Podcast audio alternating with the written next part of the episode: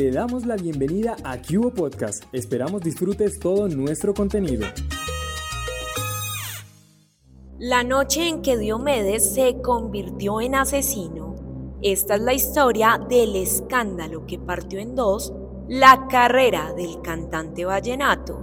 Doris Adriana Niño entró viva a su apartamento y salió muerta con las manos puestas sobre el rostro de Doris Adriana Niño para que ésta no agrediera a Luz Consuelo Martínez, mujer con la que sostenía una relación amorosa, el cantante Diomedes Díaz Maestre, más conocido como el cacique de la Junta, acabó con la vida de esta el 15 de mayo de 1997. Él, según las investigaciones judiciales, intentó evitar que Niño, en un ataque de celos, maltratar a Luz Consuelo Martínez, luego de que el cantante de música vallenata le confesara que Luz Consuelo estaba en embarazo. Doris Adriana dice una sentencia dictada por el Tribunal Superior del Distrito de Bogotá, asistió a una parrandita a la cual el cantante le invitó insistentemente después de que los dos sostuvieran una relación sentimental. Antes de arribar al apartamento de Diomedes, ubicado en el norte de Bogotá, un niño de 22 años echó en su bolso una crema de manos, un desodorante, un cepillo de dientes, las llaves de su casa y unas cuantas monedas que habían quedado en el jean que había usado el día anterior. Esto dice el documento.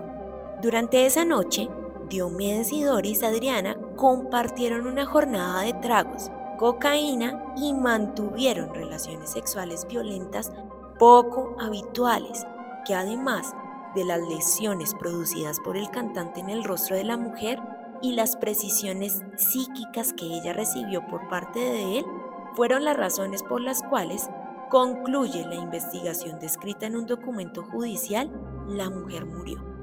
Según este documento, Doris Adriana Niño murió por consumo de cocaína, una actividad sexual violenta y presencia de lesiones vitales entre las que se encuentran laceración y hematoma en el labio inferior y hematoma subgaleal en frontal izquierdo, además de haberle dado a Doris Adriana la noticia del embarazo de Consuelo Martínez.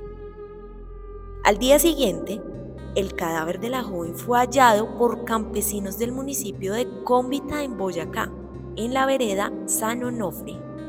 Al hallarse sin identificación y tras un proceso forense, Niño fue sepultada en condición de NN en una fosa común, gracias a la participación humanística del sacerdote Víctor Leguizamón, pieza fundamental en la identificación de la mujer por parte de sus familiares. Pasaron 25 días en los que la mujer fue buscada por todos los rincones del país para que sus familiares se enteraran que había sido enterrada con el nombre de Sandra, prostituta con la que confundieron por tener un lunar parecido cerca de la boca. Argumentación judicial. Como la principal causa de muerte de Doris Adriana Niño, Medicina Legal determinó que ésta se dio por hipopsia secundaria sumado a una concurrencia de causas como el consumo de coca, las relaciones sexuales violentas, laceración y hematoma en la mucosa del labio inferior y una lesión en la parte frontal y la reacción propia a la discusión presentada en el lugar de los hechos. Aunque la defensa del cantante argumentó que la joven había muerto por una sobredosis del narcótico, esta versión fue desvirtuada. Al término del proceso, Díaz fue condenado por homicidio a 12 años de prisión, pero un juez redujo su condena a 6, de los cuales cumplió 3 años y 7 meses. Posteriormente, fue beneficiado con la libertad condicional y pagó 135 millones por los daños causados. Primeros hallazgos de la muerte. Por requerimiento expreso del fiscal, fue presentado un informe médico de parte del profesional Nelson Telles donde argumentaba, es posible concluir que la causa de la muerte de la persona fue producida por una sobredosis de cocaína, lo cual descarta una manera de muerte natural. Esta versión fue desvirtuada en cuanto a investigaciones judiciales determinaron que Doris Adriana Niño murió por asfixia mecánica. Acusación por parte de la víctima.